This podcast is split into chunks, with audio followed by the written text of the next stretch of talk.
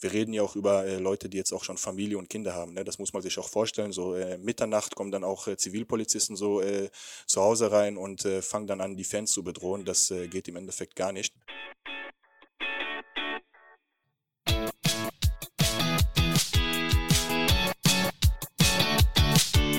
Fußballgeschichte, Fankultur, Groundhopping. Football was my first love ist deine Anlaufstelle für Fußball-Audio-Inhalte, Fußball-Podcasts und Hörbücher in der Football was my first love App.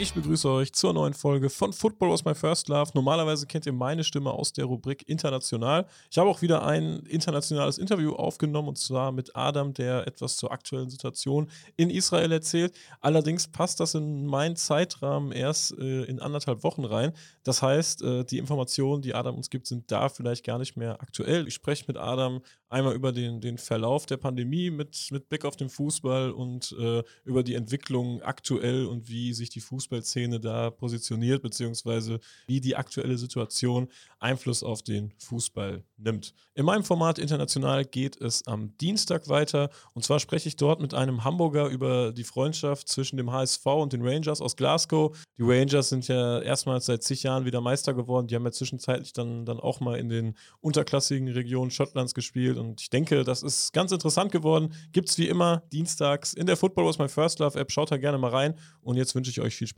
beim Interview mit Adam.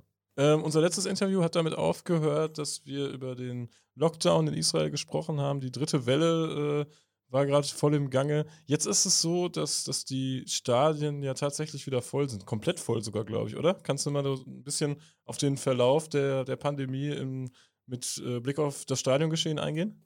Ja klar, das ist kein Problem. Also das hat äh, im Endeffekt so, so aus, dass äh, äh, Mitte April, Anfang April äh, schon Fans ist, ins Stadion dürften. Äh, wenn ich mich sogar nicht täusche, sogar schon äh, mit Ende März. Und Anfang Mai äh, wurde dann die Kapazität äh, quasi äh, was die Begrenzung angeht, äh, komplett aufgehoben.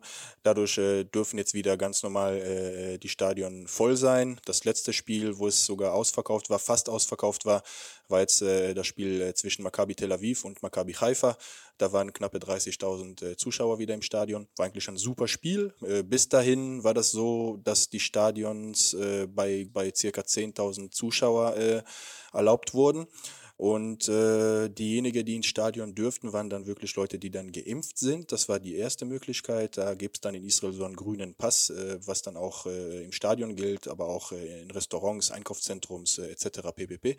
Diejenigen, die sich nicht geimpft haben, dürften dann vorm Stadion äh, so einen Schnelltest machen.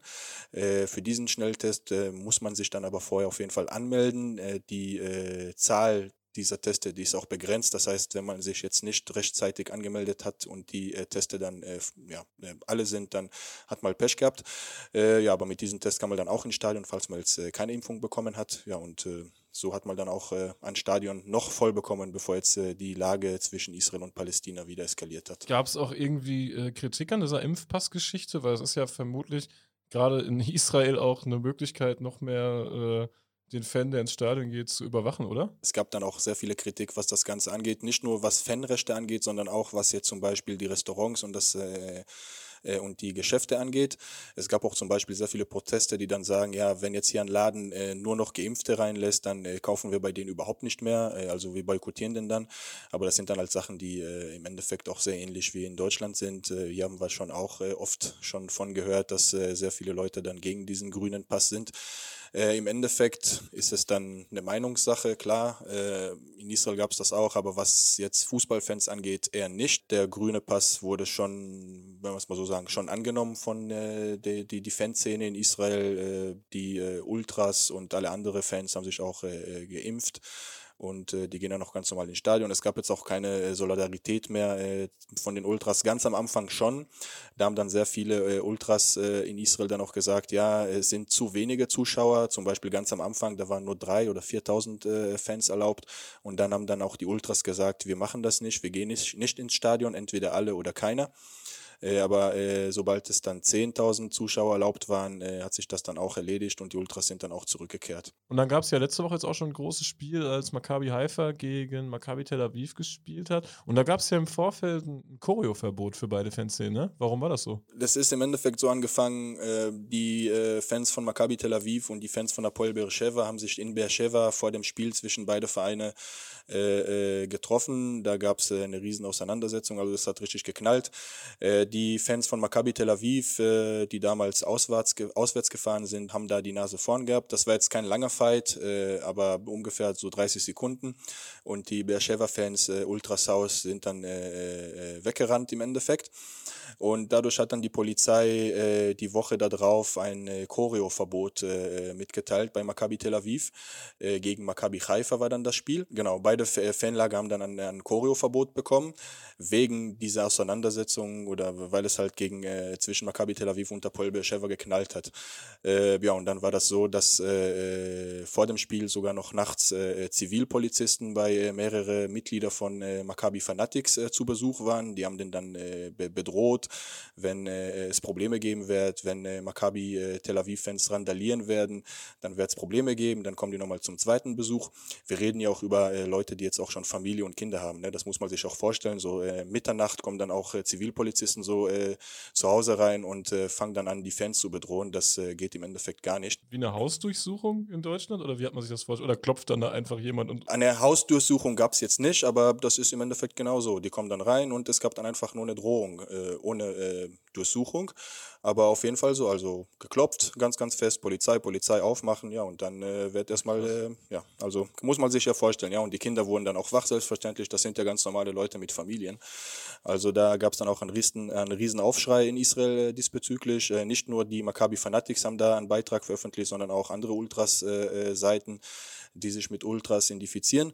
Und äh, ja, daraufhin haben dann auch äh, Maccabi Fanatics von Maccabi Tel Aviv und auch äh, Nordblock von Maccabi Haifa, die äh, äh, Koalition von äh, diesen drei Ultras-Bewegungen bei Maccabi Haifa haben dann äh, äh zusammen eine riesen Pyro-Show gemacht äh, in diesem Spiel, äh, Rauchbomben und Fackeln und was auch immer. Äh, ja, auch dadurch, dass, kein, dass ein Choreoverbot äh, geherrscht hat. Äh, beide Vereine haben ein äh, riesen, äh, riesen Choreo organisiert äh, mit sehr viel Geld, was rein investiert wurde. Und äh, beide dürften dann halt ihre Choreo auch nicht zeigen. Daraufhin gab es dann eine riesen Pyro-Show. Ich nehme an, ich glaube, dass sehr viele Seiten auch die äh, Pyro-Show von Maccabi Tel Aviv veröffentlicht haben. Hat mal gesehen, diejenige, die äh, die Israel-Szene befolgen, haben das bestimmt mitbekommen. Ja, also das war quasi die, die Antwort darauf, dass es, dass es ein Choreo-Verbot gab. Ging die Story ja. noch weiter? Also ist den Leuten noch irgendwie was äh, passiert, die da bedroht wurden? Kurz danach ist dann das Ganze mit äh, Israel und Palästina eskaliert. Also da gab es jetzt erstmal keine weitere Sache. Eine Woche darauf sollte ja das Halbfinale zwischen Maccabi Tel Aviv und Maccabi Haifa gespielt werden. Äh, ist jetzt genauso wie beim BVB äh, und bei, äh, bei RBL im Endeffekt, dass die da einmal äh, äh, in die Liga sich äh, treffen und dann äh, eine Woche darauf äh, im Pokal. Das Pokalspiel mhm. wurde aber jetzt schon mal zum Beispiel äh, schon auf jeden Fall verlegt, weil äh, es kann jetzt momentan nicht wirklich gespielt werden. Äh, A hat keiner richtig Lust, muss man auch ehrlich sagen. Und äh, B ist es äh, viel zu gefährlich momentan. Deswegen wurden äh, die zwei Halbfinale in Israel erstmal verlegt. Ja, und auch das Spiel zwischen Maccabi Tel Aviv und Maccabi Haifa, was ja im Endeffekt dann äh, die, die, das zweite Spiel innerhalb von einer Woche zwischen beide Vereine sein sollte. Und äh, da hätte sich da, hätten wir bestimmt auch noch Entwicklungen gesehen. Eine Chore war ja auch in Haifa geplant. Das, äh, dies, dieses Spiel sollte Maccabi Haifa quasi, äh, das sollte in Haifa gespielt werden. Und da waren auch sehr viele Sachen geplant. Aber ja, das wissen wir noch nicht. Das spiele ich momentan, beide äh, Halbfinalen sind momentan auf den äh, kommenden Mittwoch und äh, Donnerstag verlegt worden. Aber da müssen wir noch abwarten, ob die Lage sich jetzt erstmal in Israel beruhigt, wenn es so sein wird, wenn die Spiele ganz normal stattfinden. Könnte man ja tatsächlich meinen, die Stadien in Israel sind wieder voll, äh, alles ist, ist schön und gut, aber du hast ja die unruhige Lage jetzt schon ein paar Mal angesprochen. Äh, es, es brodelt ja gerade aktuell in Israel. Kannst du den, den Konflikt da mal einmal, was da gerade genau los ist, ganz kurz anschneiden? Also das ganze Konflikt, muss man ehrlich sagen, ist äh, voll kompliziert. Um das richtig zu verstehen, muss man ja 100 Jahre äh, zurückgehen in die Geschichte. Das wird jetzt ein bisschen kompliziert sein, in diese fünf Minuten das so äh, schön zusammenzufassen. Kann aber schon sagen, was jetzt das jetzige Konflikt so ein bisschen angeht. Aber das ist dann, das hat dann auch sehr viel mit äh, einige Perspektiven zu tun. Manche werden das jetzt auch ein bisschen anders sehen und das ist auch vollkommen okay. Dieses Mal äh, hat das Ganze in Jerusalem Jerusalem angefangen, in Sheikh el Jarash. Da gibt's, äh, das ist eine Nachbarschaft äh, in die äh, Altstadt von äh, Jerusalem, äh, außerhalb der Altstadt, aber ganz, ganz neben. Und äh, da gibt es äh, schon jahrelang, also ungefähr 30, 40 Jahren, gibt es da einen Streit zwischen Juden und Arabern über ein paar Häuser. Und da wird halt gestritten, wen den Häusern eigentlich gehören. Es ist so, dass die Türken noch, die Ottomanen, äh, jüdische Familien aus dieser Nachbarschaft vor äh, circa 100 Jahren äh, rausvertrieben haben. Und dann sind Arabern in diese Häuser eingezogen. Und äh, jetzt haben ein paar Juden oder schon vor 30, 40 Jahren haben ein paar Juden äh, die Papiere dafür gefunden und äh, sind dann über Gericht gegangen und haben versucht, dann äh, ja, quasi die Häuser zurückzubekommen. Äh, der Gericht hat es dann auch zugegeben und die Araber-Familien, äh, die weigern sich schon mehr als 30 Jahren, die Häuser zu verlassen. Also das ist jetzt schon eine lange Geschichte. Was jetzt im Endeffekt passiert ist, ist, dass äh, es sehr viele Deportationen gab. Äh, manche Familien wurden dann auch wirklich aus die Häuser jetzt rausgenommen. Und dadurch gab es dann auch den Aufschrei äh, weltweit, äh, Safe äh, Sheikh el-Jarash.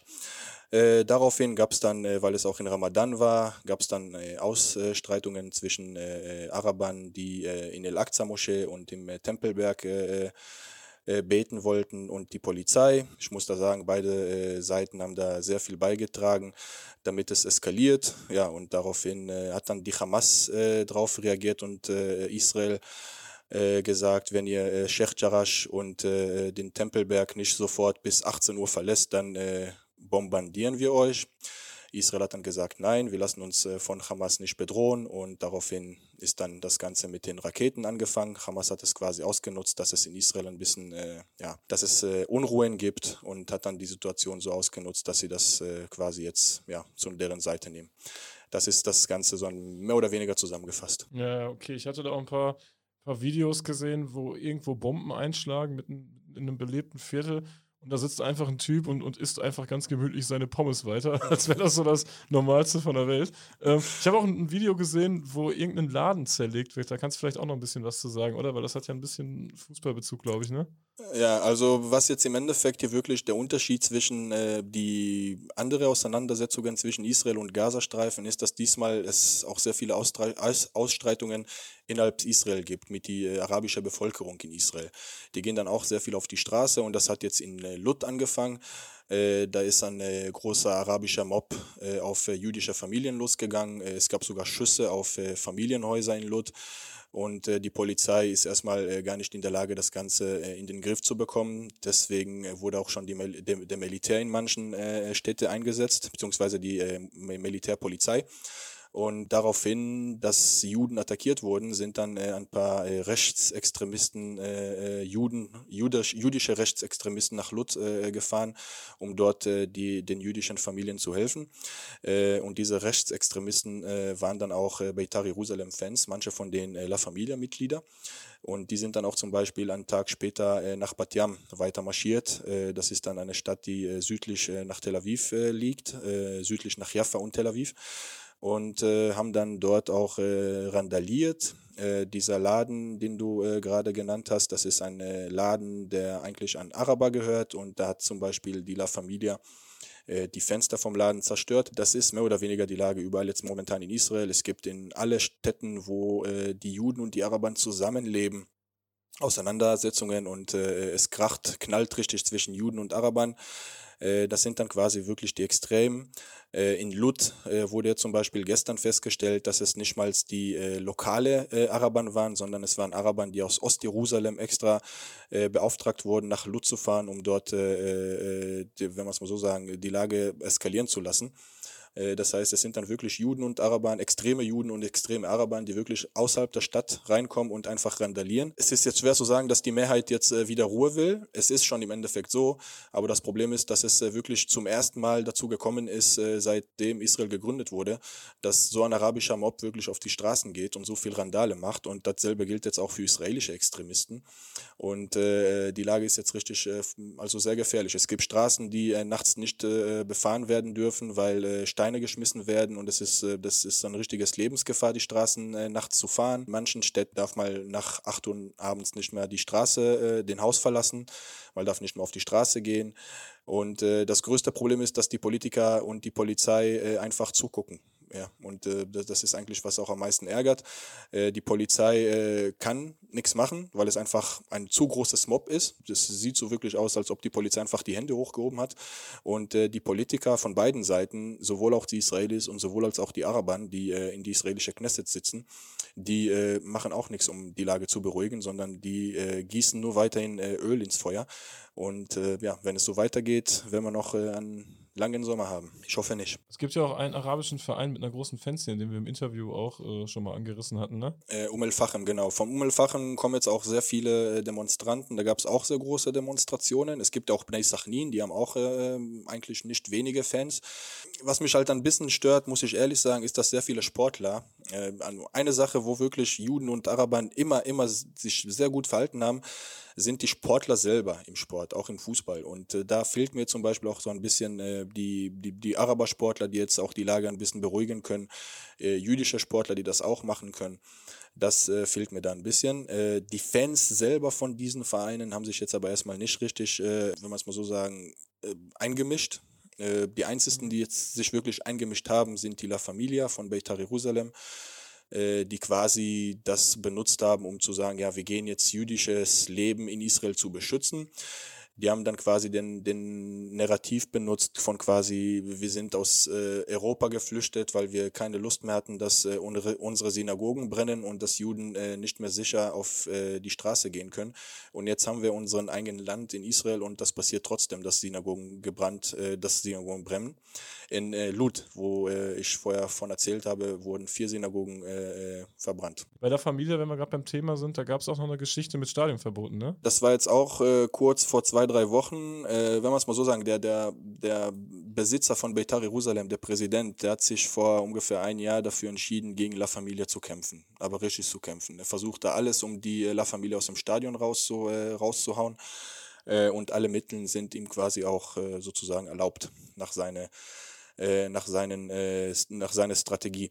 Äh, was jetzt äh, passiert ist, sind äh, zwei Fans von Beitar Jerusalem, La Familia-Mitglieder. Eins von denen hatte die Tochter vom äh, Besitzer beleidigt, eine Vierjährige, äh, laut Besitzer. Äh, diese, diese Story kann auch nicht belegt werden, es gibt da keine Beweise für.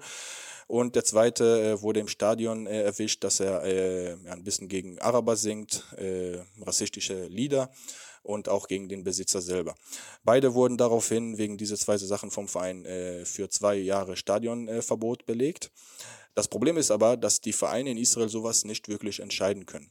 Es war wenigstens so bis zu dieser Situation äh, die Fans, die äh, woanders immer ein Stadionverbot bekommen haben vom Verein, zum Beispiel bei Maccabi Haifa oder bei anderen Vereinen, haben dann immer Berufung belegt und haben dann äh, über den Gericht ihre Rechte zurückbekommen und dürften dann wieder ins Stadion, weil in Israel darfst du an so einem langen Stadionverbot bekommen, nur wenn die Polizei oder wenn ein Gericht da involviert sind. Also der Verein selber darf das gar nicht machen, weil die Stadion auch nicht Eigentum der Vereine sind. Es war jetzt so, dass zum ersten Mal ein Gericht den Verein Recht gegeben hat und äh, die Stadionverbote quasi bestätigt hat. Beim Fan, der jetzt äh, rassistisch geworden ist, äh, stehe ich vollkommen zu, wenn es Beweise dafür gibt.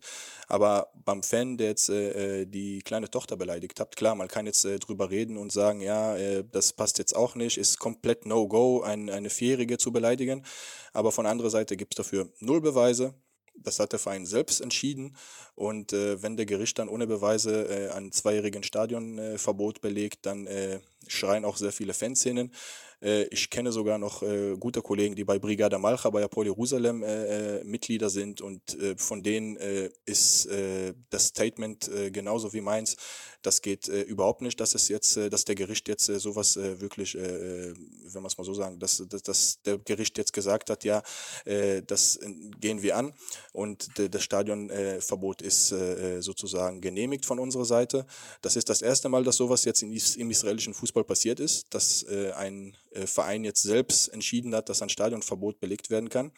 Und äh, drei, vier Tage später wurde dann auch wirklich vom Maccabi Tel Aviv das zweite Stadionverbot belegt. Also das ist jetzt wirklich so, dass äh, dadurch, dass es bei Betar Jerusalem passiert ist, dass Maccabi Tel Aviv gesagt hat, ja okay, wenn es bei Betar funktioniert, dann können wir das auch machen. Das kann man auch richtig rechtfertigen. Bei Maccabi Tel Aviv äh, wurde der, äh, die Person äh, aufgenommen, wo er einen Spieler von Maccabi Haifa, einen Araberspieler von Maccabi Haifa beleidigt, auf, äh, wegen seiner Herkunft. Äh, du beschissene Araber hat er geschrien. Das wurde aufgenommen im Video. Maccabi Tel Aviv hatte direkt äh, äh darauf reagiert. Ein Tag später, um 12 Uhr, kam schon ein Brief und der Fan wurde lebenslang aus dem Stadion gesperrt. Die Dauerkarte wurde entzogen und er wird bei Maccabi Tel Aviv keine Spieler mehr sehen. Wo wir auch gerade bei Hapoel Jerusalem sind, die, die, sind, die steigen aktuell auf, ne? Also nächstes Jahr oder nächste Saison wird es ein Jerusalem-Derby geben, erstmals seit zig Jahren, oder? Genau, Apol, Apol Jerusalem haben es geschafft, äh, die sind äh, offiziell aufgestiegen. Äh, nächstes Jahr wird es dann nach 21 Jahren endlich mal wieder ein Derby in Jerusalem geben. Und man muss auch sagen, die Verhältnisse, äh, wo damals vor 21 Jahren noch ein Jerusalemes Derby gespielt wurde und äh, jetzt ein Jerusalemes Derby gespielt wird, das ist komplett, komplett, komplett was anderes. Vor 21 Jahren war die ganze äh, Politik im Fußball viel weniger, also beziehungsweise La Familia war zum Beispiel noch nicht da und bei Apollo Jerusalem war es noch nicht so, dass die so mit den Arabern zusammen waren. Brigada Malcha zum Beispiel gab es auch nicht, die sind ja an tiefer und äh, das wird jetzt äh, nicht nur ein Stadtderby sein, sondern auch ein politisches Derby. Ein sehr, sehr starkes. Also ich kann dann wirklich nur empfehlen, wenn jemand die Möglichkeit hat, fährt hin. Apoel Jerusalem hat auch mittlerweile über diese Jahre ein sehr, sehr großes Fanlager gewonnen weil die halt ein sehr schönes Projekt auch gemacht haben. Es sind sehr viele, die wirklich den Projekt von Apoel Katamon auch äh, geliebt haben und dadurch Fans von Apoel Jerusalem geworden sind. Und auch was die äh, äh, Masse angeht. Vor 21 Jahren hat Apoel Jerusalem gar nicht so viele Fans gehabt. Heutzutage können die locker äh, 6, 7, 8.000 äh, Leute ins äh, Stadion bringen. Und äh, die Derbys nächstes Jahr in Jerusalem, die werden auf jeden Fall der Hammer sein. Kann ich nur empfehlen. Ja, auf jeden Fall schon mal ein heißer Tipp hier. Wir brauchen den grünen Impfpass. Ähm, was glaubst ja. du, wie sich die, die Unruhen und dieser, dieser Krieg, nenne ich es jetzt einfach mal in Anführungsstrichen, noch weiterentwickelt? Also die Fußballspiele wurden ja jetzt auch schon direkt abgesagt, ne? Genau, also Fußball wird jetzt gar nicht mehr gespielt. Äh, es waren noch letzte Woche zwei Spiele, die dann ohne Fans gespielt wurden. Ich glaube, äh, in der Stadt und in Beersheba wurden zwei Spiele ohne Fans mehr ge äh, gespielt. Da sind wir wieder zurück zu Corona-Zeiten zurückgekehrt, obwohl keiner mehr, nicht mehr so viele krank sind. Äh, Im Basketball wird es jetzt so aussehen, wenn die Lage sich nicht beruhigt, dann äh, werden alle Spiele in Elat stattfinden. Elat ist eine äh, südliche Stadt, die ganz, ganz am Süden liegt und da fallen noch keine Raketen drüber. was Fußball angeht, ähm, ist es noch nicht hundertprozentig klar. Da wartet mal nochmal, um zu sehen, ob die Lage sich wirklich vielleicht beruhigen kann. Da wurde aber noch nicht explizit drüber äh, diskutiert, was man jetzt genau machen kann, wenn äh, weiterhin Bomben fliegen. Ich bedanke mich fürs Reinhören. Schön, dass ihr eingeschaltet habt. Im Internationalbereich findet ihr auch noch ein dreiteiliges Interview mit Adam über die israelische Fankultur, über die Geschichte der Fankultur, über seinen eigenen Verein Hapoel Haifa, über die Ultraszene dort und wie er dort reingeraten ist äh, und über die vielen religiösen Konflikte, die sich auch äh, im Stadion widerspiegeln. Hört da auch gerne mal rein. Ansonsten wünsche ich euch noch einen schönen Sonntag. Macht's gut.